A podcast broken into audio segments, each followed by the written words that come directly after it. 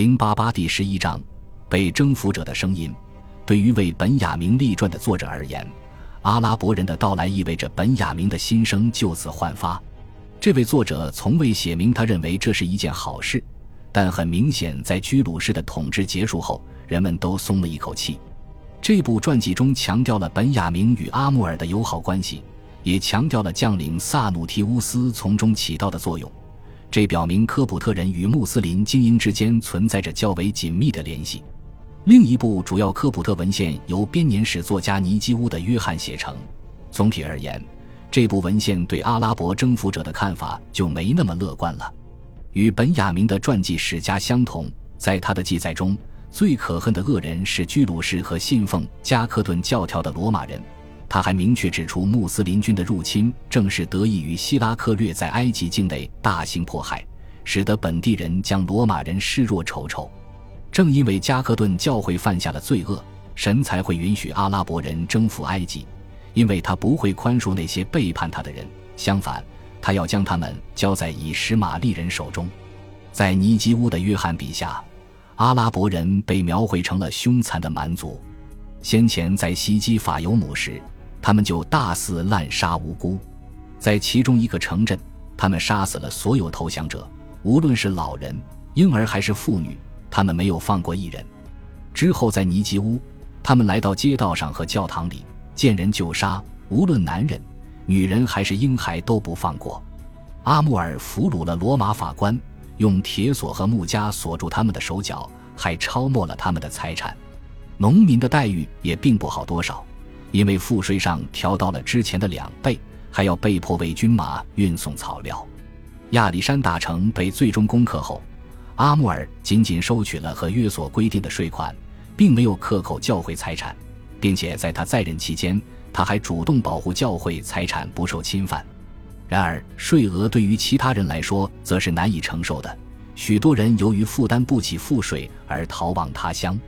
他对阿拉伯人及那些与阿拉伯人合作的当地人恶言相向。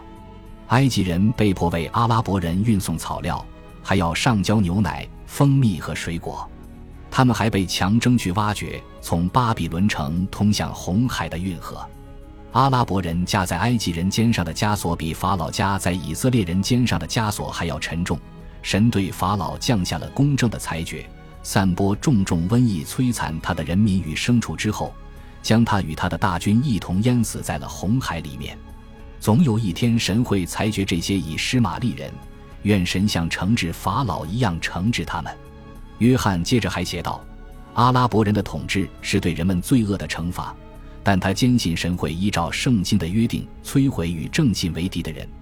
尽管阿拉伯人如此暴虐，但还是有人与他们暗中合作。”在前文中，我们就曾提到，有的埃及人背叛了基督教信仰，转而信奉兽类的信仰。当地官员也有人出于自愿或被迫为穆斯林统治者服务。某位佚名作者所著的七百五十四年拉丁文编年史，则提出了另一个截然不同但同样掺杂不清的观点。这位作者可能居住在科尔多瓦，并且十分高寿，对西哥特王国的灭亡仍有亲身记忆。他十分熟知安达卢斯历史与证据，这说明他可能是穆斯林行政部门内部的工作人员。由于他所写的是一部编年体普遍史，因此他也记载了所处年代八十多年前阿拉伯人在中东崛起的事件。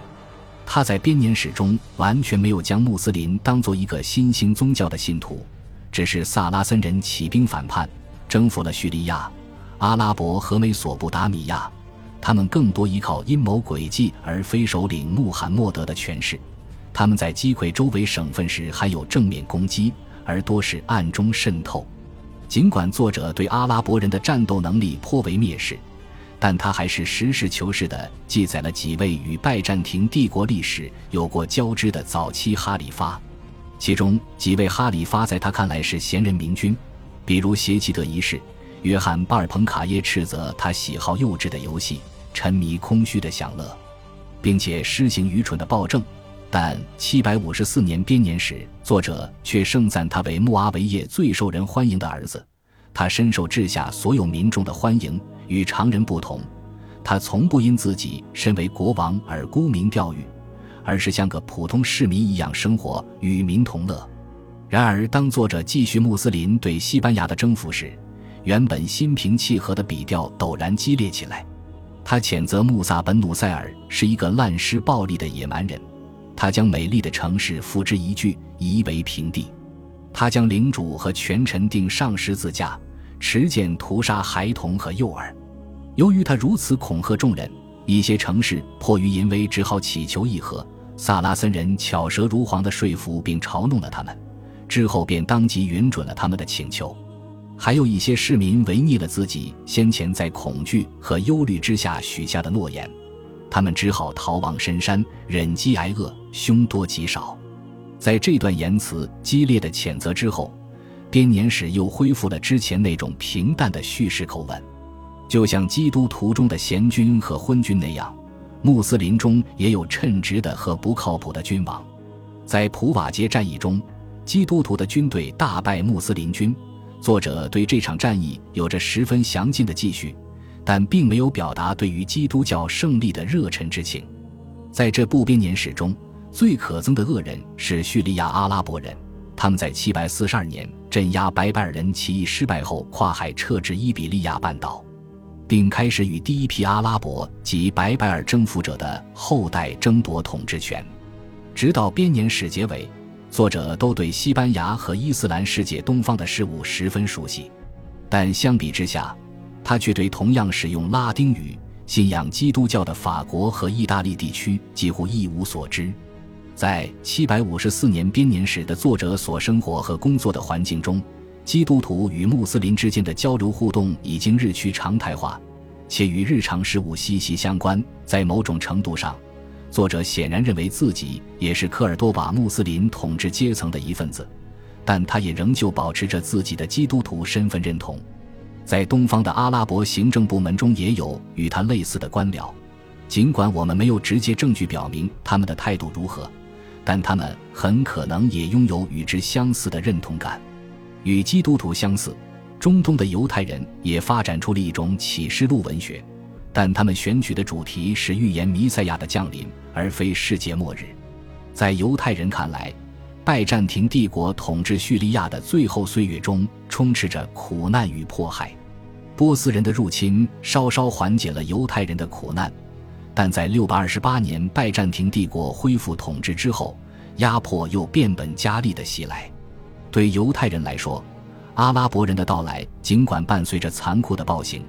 但也为他们带来了减轻痛苦的希望。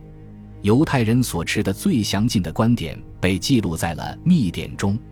这部书被附会成二世纪的拉比西门本约海所作，但事实上，该书很显然写于穆斯林入侵之后，至少在那时经过了改写。在其中一段里，据说西门当时为躲避拜占庭皇帝的迫害，正隐居在一座山洞中，在斋戒祈祷过后。他向神寻求启示。当西门看见以实玛利的王国降临时，说道：“难道邪恶的以东王国对我们做的恶还不够吗？难道我们还要承受以实玛利王国的欺压吗？”最高天使梅塔特隆立刻回答他说：“人子，不要怕，因为全能的主降下以实玛利王国，只是为了把你们从邪恶者手中解放出来。神在以实玛利人中间降下了一位先知。”他将会为他们征服国土，他们将会到来并再次重建光荣。以扫的子孙将会为他们的到来而惊惧不已。后面的一段则对第二任哈里发欧迈尔做出了很高评价。以施玛利人中崛起的第二位国王将是以色列人的庇护者。他一砖一瓦地重建了圣殿，他在圣殿山凿出台阶，并在山顶建造了一座清真寺。但书中记载的也并不全是好消息，与许多同时代的基督教文献一样，作者也对穆斯林为清查税务而丈量土地的行为颇有怨言。他们将如人所说，拿绳子丈量土地，然后他们将标价分售土地。作者还对穆斯林的丧葬方式和他们对待公墓的行为感到震惊厌恶。他们会把公墓当作牧场，放养牧群。当有人死了，他们就随便找个地方埋葬了他，然后把坟墓犁平，在上面播种耕种。这段描述印证了我们所知的早期穆斯林处理死者的随意态度。比起其他被征服人群，犹太人可能是最欢迎穆斯林到来的群体，但显然他们也同样饱受战乱与动荡之苦。由于索罗亚斯德教的衰亡比基督教更加彻底，且并没有保存古代文献的修道院存世，伊朗人对于穆斯林入侵的观点还有留存。我们可以列出一首幸存的巴列维文诗歌，这首诗可能写于九世纪，在人们逐渐皈依伊斯兰教、火庙逐渐冷落关闭的时代，我们能够从诗中看出就宗教的信徒作何感想。与维美多德末日书一样。这部文献也属于启示录文学，预言了一位伊朗古君王的后裔将在印度出现，为大家带来解放。感谢您的收听，喜欢别忘了订阅加关注，主页有更多精彩内容。